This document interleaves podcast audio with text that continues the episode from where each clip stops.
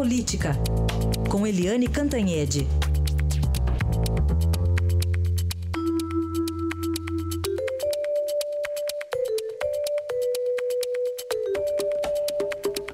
Bom, hoje o encontro Lula e Moro. E aí, será que teve ensaio dos dois lados, Eliane? Bom dia.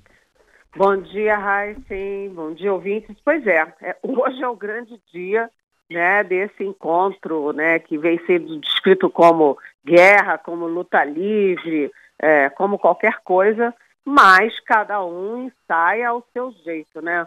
O juiz Sérgio Moro não apenas fez um vídeo pedindo para quem é a favor da Lava Jato não ir para Curitiba, como ele também fez manifestações públicas dizendo que isso não é um espetáculo, dizendo que mais ou menos, né, em outras palavras, que isso não é um filme americano, que é um depoimento que é apenas parte do processo penal. É apenas mais uma etapa do processo. Então ele quer um ambiente jurídico sóbrio como foi das outras vezes. Mas o presidente, o ex-presidente Lula, é um político. É um político por vocação, por carreira, por cultura, porque foi político a vida inteira. Então, ele transforma esse ato jurídico num ato político, né? E o risco do Moro é permitir que o Lula transforme esse depoimento num comício, né? Porque uma coisa é o Moro falando de questões técnicas, né, provas, delações, é, declarações, evidências. Outra é o Lula é, esquecendo todos esses detalhes técnicos e partindo para falar politicamente que ele é perseguido, que isso tudo é um complô contra o PT, contra ele, contra as esquerdas. Então, esse momento é dentro da sala de audiências, mas fora né, é que vão ser elas, porque se você imaginar, uh, Heisen, o ambiente vai ser protegido, não vai ter outras câmeras, só a câmera exclusiva da justiça, né? E a gente não vai ter acesso, vai ser fechado, numa sala fechada.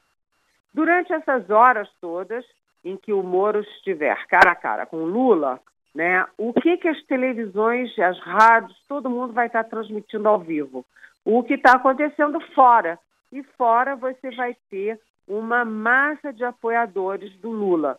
Então, é o grupo do MST, até a ex-presidente Dilma Rousseff disse que vai fazer lá. Eu não sei se o Lula gostou muito da ideia, mas enfim, ela disse que vai, né? E você vai ter senadores do PT, deputados do PT, é, enfim, é, o AUNE, o pessoal que é uh, apoia o presidente Lula, ele pode fazer o que fizer, né, não interessa, eles apoiam religiosamente, dogmaticamente.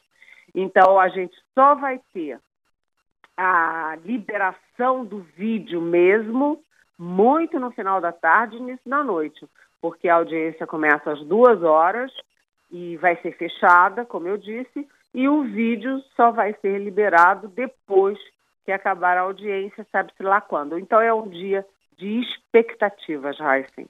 Pois é, vamos ter que esperar tudo isso. E, e, vamos falar de outro cara a cara, o cara a cara Gilmar Janot.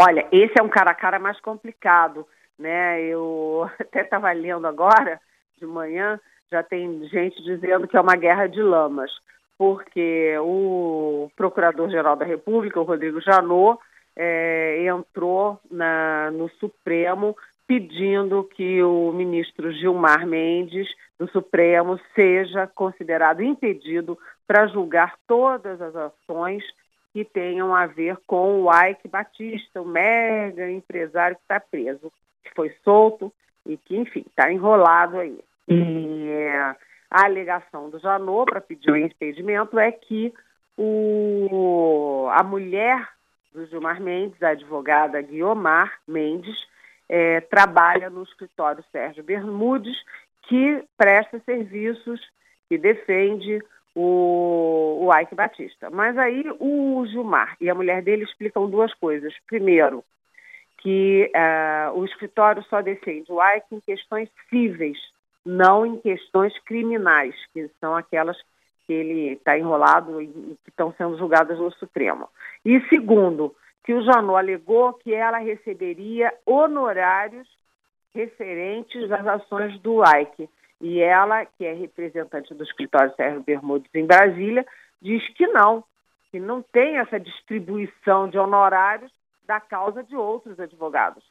Se ela não, não atua diretamente no caso Ike, ela não recebe honorário nenhum em referência, em referência a isso. Além disso, é, o casal Gilmar Guilmar é, reclama que o, o, Gilmar já deu um HC, um, um habeas corpus, negando, ele negou um habeas corpus para soltar o Ike antes. E que ninguém questionou, quer dizer, como é que ele pode ser questionado quando solta e não é questionado quando mantém preso? Bem, e aí, como que evoluiu isso ontem?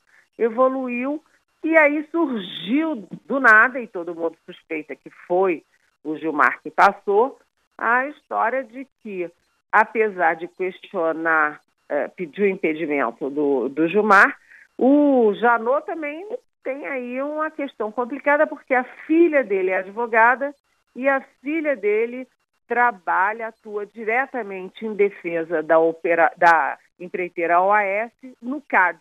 Além disso, opera também em favor da Braskem, que é uma petroquímica vinculada à Odebrecht. Tanto a OAS quanto a Odebrecht são empresas investigadas na Lava Jato e são bom, material é, importantíssimo na, na, enfim, em todo o trabalho do, do Janot na Lava Jato. Então, é a mulher de um, o filho do outro, e um fica jogando glama no outro. Isso é, cai no colo da presidente Carmen Lúcia, que vai ter que definir quando vai ser julgado o impedimento do Gilmar Mendes, o que é um grande abacaxi, e vai ficar para junho. Aí eu pondero o seguinte: todos esses ministros do Supremo, do STJ, os procuradores, todo mundo, os filhos, mulheres, vizinhos, amigos, não sei o quê, mãe, pai, todo mundo é da área jurídica.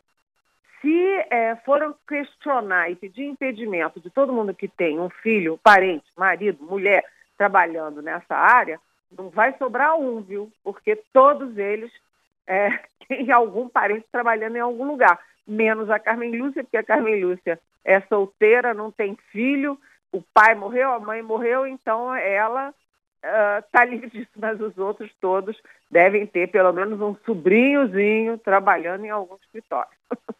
Tá aí, é, não pode, não pode ter parente nenhum, então vamos viver. É, é o jeito, né? Eliane, vamos acompanhar. O dia vai ser longo, mas amanhã a gente se fala aqui de novo. Até amanhã. Ah, até amanhã. Bom dia.